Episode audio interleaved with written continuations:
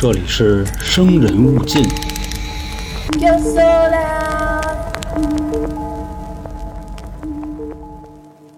嗨，各位，我是黄黄。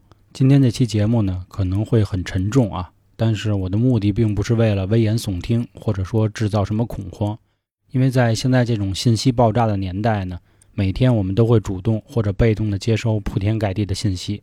我只是说。希望大家听完这集后，可以提炼出对自己有价值的内容，用自己的方式去思考和判断一些事儿吧。今天这期节目啊，可能会涉及一些比较敏感的词汇，所以我会尽量用一些别的词去替代。如果大家听起来有点别扭呢，也希望大家多多担待吧。最近呢，辅国出了点事儿啊，想必大家都已经看新闻了。这让我们想起了一个人，是一位阿三男童。这阿三男孩阿比吉亚·阿兰德呢，相信很多人都不陌生了，因为他在一九年八月份的时候已经预测到了这次疫情。在八月二十二号的时候，网上传了一条影片，在这条影片里呢，阿兰德预测说，一九年的十一月到二零二零年的四月会发生一场战争，但具体这场战争是什么，他还不太清楚。放到现在来看呢，就是一场人类和病毒的战争，当然了，还有金融战。他说这次的灾难啊。会使全球各大行业都受到非常大的影响，相信大家也都看到了，全球经济大萧条就是最明显的影响了，特别是交通运输行业受到了重创。例如，全球各大航空公司都已经相继倒闭，轮船也大多停止，交通运输也一样。在二零二零年的四月，阿兰德再次发布了一段说在二零年至二一年的世界未来的视频，视频中他表示。从二零二零年的十二月二十日起，会有更大的灾难发生，并且预测这场灾难将会持续到二零二一年的三月二十一号。这次严重的程度呢，远远超过今年。阿兰德还指出啊，古代占星术清楚地记载，二零二一年的二月十号这一天会有一个更大的天象变化——六星连珠。六星连珠指的是金木水火土和地球连成一条直线。他说，这个天象将极有可能引发世界范围内的大规模战争。瘟疫，或者是全面的经济崩盘等等，他告诫人们一定要准备好。尽管说很多预言啊，真的让人细思极恐，但是面对这些预言的时候呢，不同人也都会有不同的选择。有的人呢，就是莫名的恐慌；有的人却能很理性的对待，认真的思考以及规划自己如何能在这个世界中取得一个更好的发展和生存。甚至有些人呢，能在这些预言的基础上探寻到一些商机。其实世界末日呢，也是一个比较老生常谈的话题了。短期来看呢，我们都没有办法看到世界末日了。其实把眼下的生活过好，善待我们的家人和朋友，也是我们每一个人可以做到的事儿。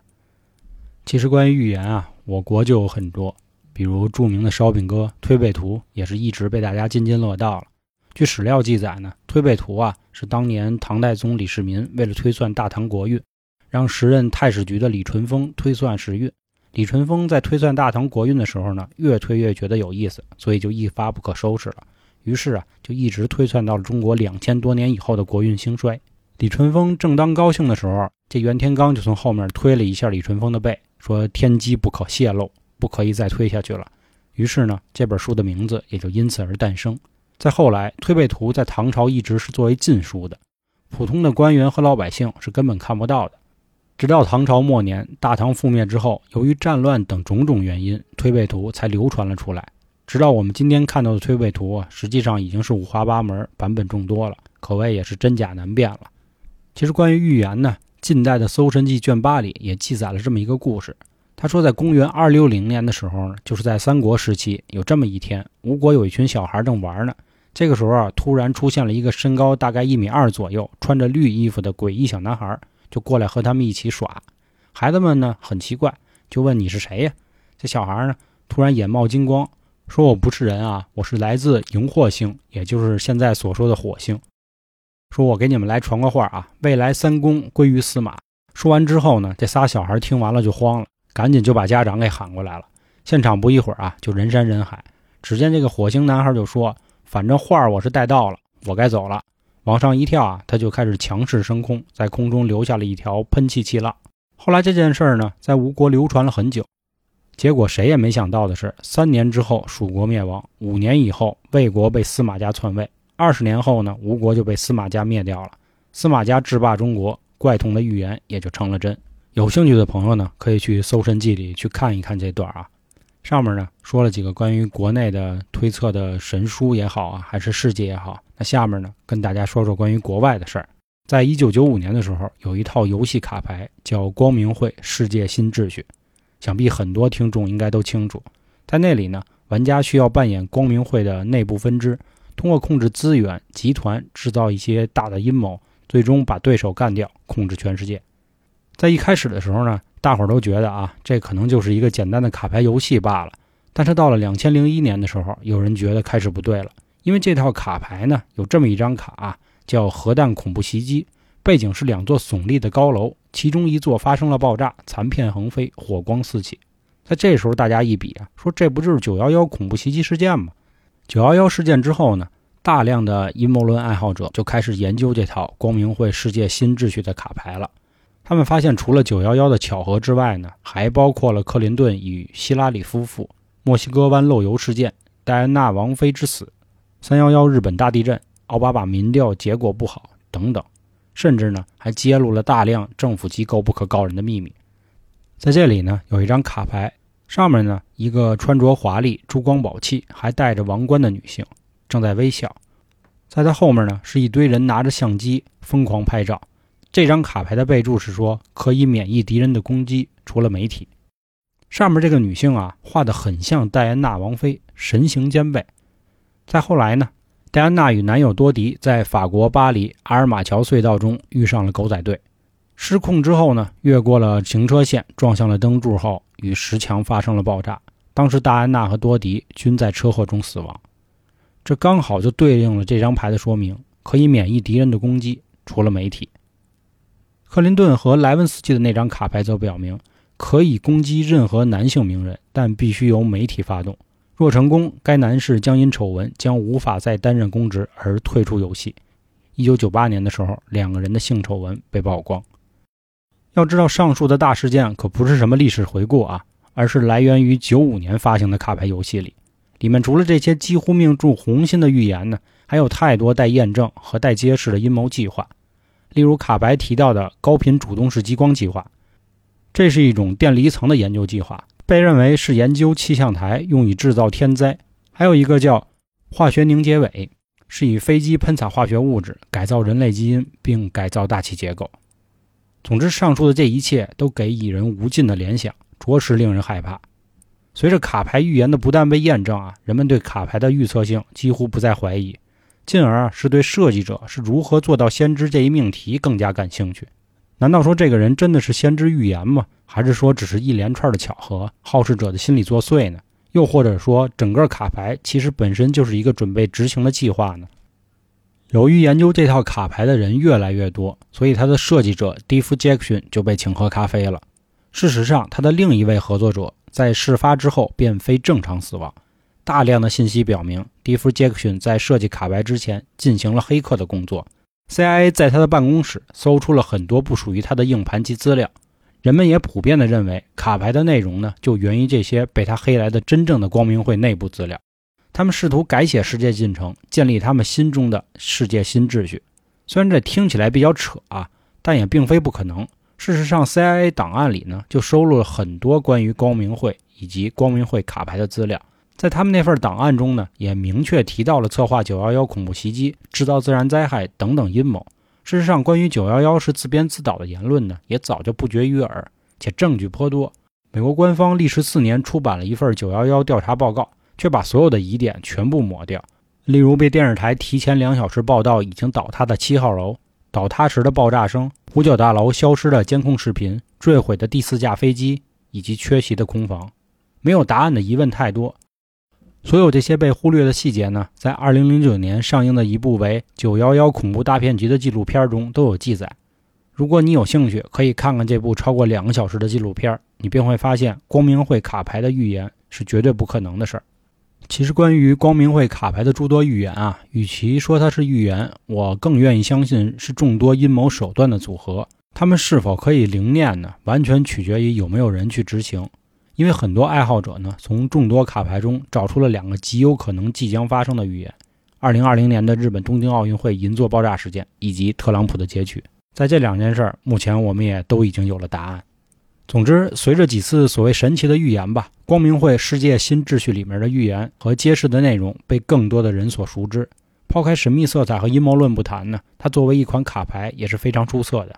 它需要玩家具备宏大的世界观，用一切合法、非法的手段来争夺世界的控制权，甚至允许玩家作弊。这也是对世界一种最无情的讽刺。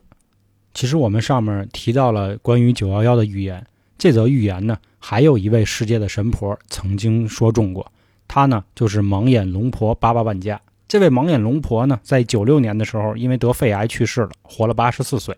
反正据说八八万家有过数千条预言啊，但目前只有一部分被公开出来。巴巴万家是一个保加利亚的盲人，起初跟正常人也差不多，但是在十二岁的时候被一场龙卷风袭击，获救之后便丧失了视力。但是也正因为这个契机呢，让他开始拥有了超能力。根据巴巴万家自己说啊，他的能力来自某种未知来源的无形存在。在当时他就说过，美国兄弟将在铁鸟的袭击中倒下。大家可以想象一下这个场景啊。然后我再给大家读一下当时九幺幺的现场报道：二零零一年的九月十一号上午，两架被恐怖分子劫持的民航客机分别撞向美国纽约世贸中心一号楼和世贸中心二号楼，两座建筑在遭到攻击后相继倒塌。这又很符合他说的，美国兄弟在铁鸟的袭击中倒下。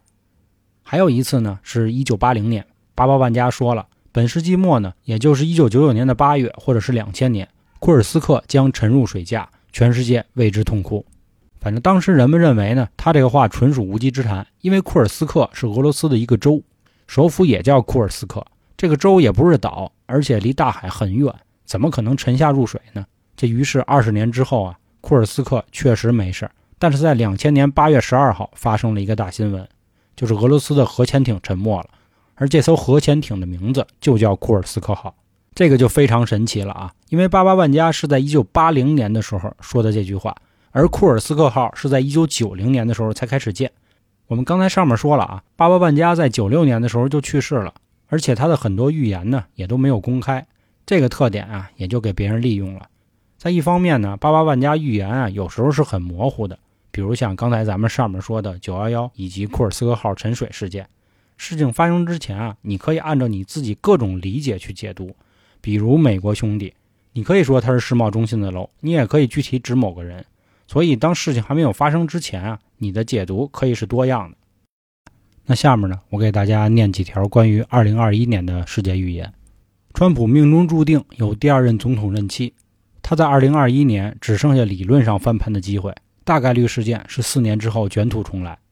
二、全球经济和社会动荡将持续到二零二五年。三、日本列岛发生海啸。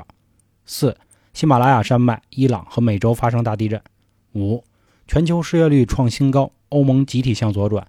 六、日本、韩国率先实现经济复苏。七、全球饥荒，北韩大饥馑，金将军将恢复核试验。八。以色列攻击伊朗核设施，两国发生局部战争。